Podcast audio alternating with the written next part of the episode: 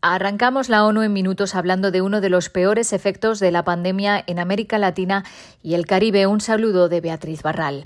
La población de la región que vive con hambre creció en 2020 en un 30%, aumentando en 14 millones de personas en apenas un año hasta el punto más alto en dos décadas. El hambre afecta a casi 60 millones de personas, un 9% de la población de la región, según un informe publicado por varias agencias de la ONU. Es la subida más drástica en el mundo desde que comenzó la crisis del COVID-19 y supone el sexto año de retrocesos en la lucha contra el hambre. Julio Verdegués, el representante regional de la FAO. La pandemia ha tenido un impacto devastador sobre la situación de la seguridad alimentaria y nutricional de nuestra región.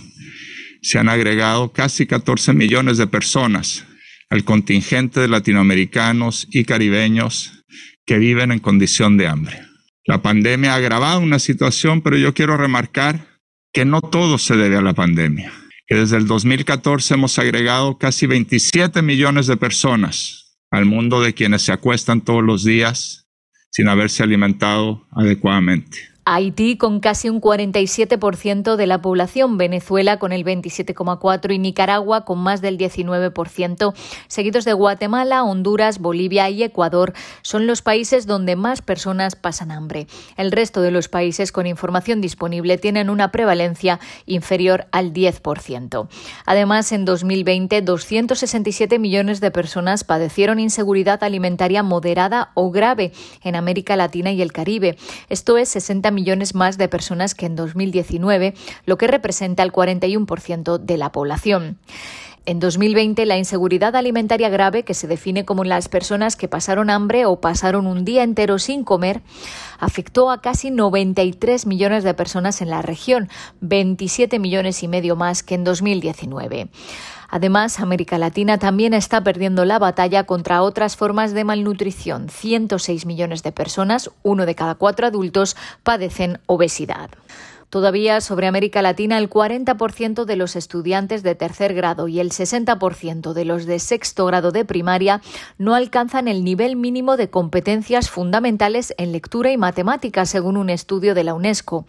El análisis, que recoge datos de 2013 a 2019 de 16 países de la región, da cuenta de que incluso antes del COVID-19 América Latina y el Caribe enfrentaba ya una crisis en materia educativa.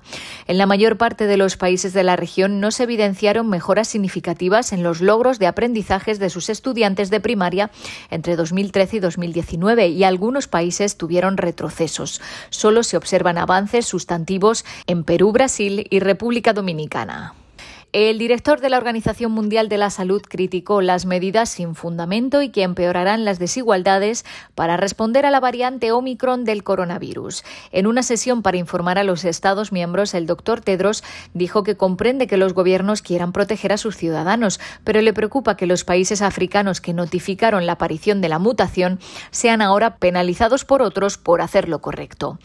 Me preocupa igualmente, añadió, que varios Estados miembros estén introduciendo medidas contundentes y generalizadas sin fundamento científico, que no son eficaces por sí solas y que solo empeorarán las desigualdades. Tedros pidió a todos los Estados miembros que adopten medidas racionales y proporcionales de reducción del riesgo de acuerdo con el Reglamento Sanitario Internacional. La respuesta mundial debe ser tranquila, coordinada y coherente, dijo, insistiendo en que hay que garantizar que las personas de alto riesgo y vulnerables de todos los países sean vacunadas de forma inmediata. Y casi cuatro de cada diez personas en todo el mundo creen que no se debería permitir a las personas que viven con el VIH trabajar directamente con quienes no lo tienen, según una nueva encuesta publicada antes del Día Mundial del SIDA. Más de 40 años después del comienzo de la epidemia de SIDA persisten el estigma y la discriminación relacionados con el VIH. Hasta seis de cada diez personas apoyaron la obligatoriedad de las pruebas del VIH antes de poder trabajar. El estudio de la Organización Internacional del Reveló cómo las actitudes estigmatizadoras y discriminatorias se ven alimentadas por la falta de conocimiento sobre la transmisión del virus. Solo una de cada dos personas sabía que el VIH no se transmite al compartir el baño y solo una de cada cuatro personas respondió correctamente a las preguntas sobre cómo se contagia el virus. Hasta aquí las noticias más destacadas de las Naciones Unidas.